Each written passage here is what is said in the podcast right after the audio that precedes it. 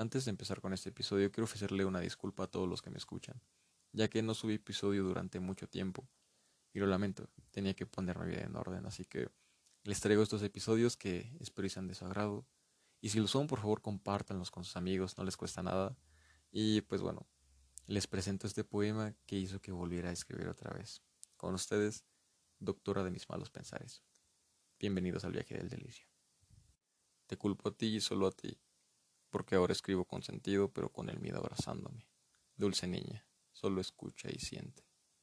Lo que sucedió hizo que no identificara mis sentidos. Solo olía tu belleza, sentía tus palabras, escuchaba tu corazón, veía tu voz y gustaba de tus besos. Doctora de mis malos pensares, escucha todos mis gustos para que los relaciones contigo. Analiza cada movimiento cuando acaricie tu cara. ¿Cuántas sesiones serán necesarias para comprender lo que estamos sintiendo?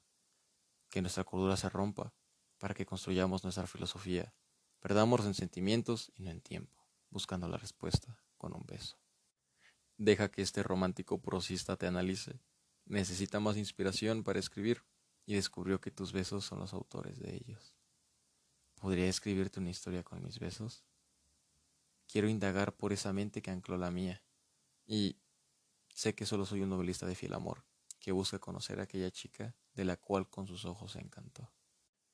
Oh doctora de mis malos pensares, podría ser tu objeto de estudio si quieres.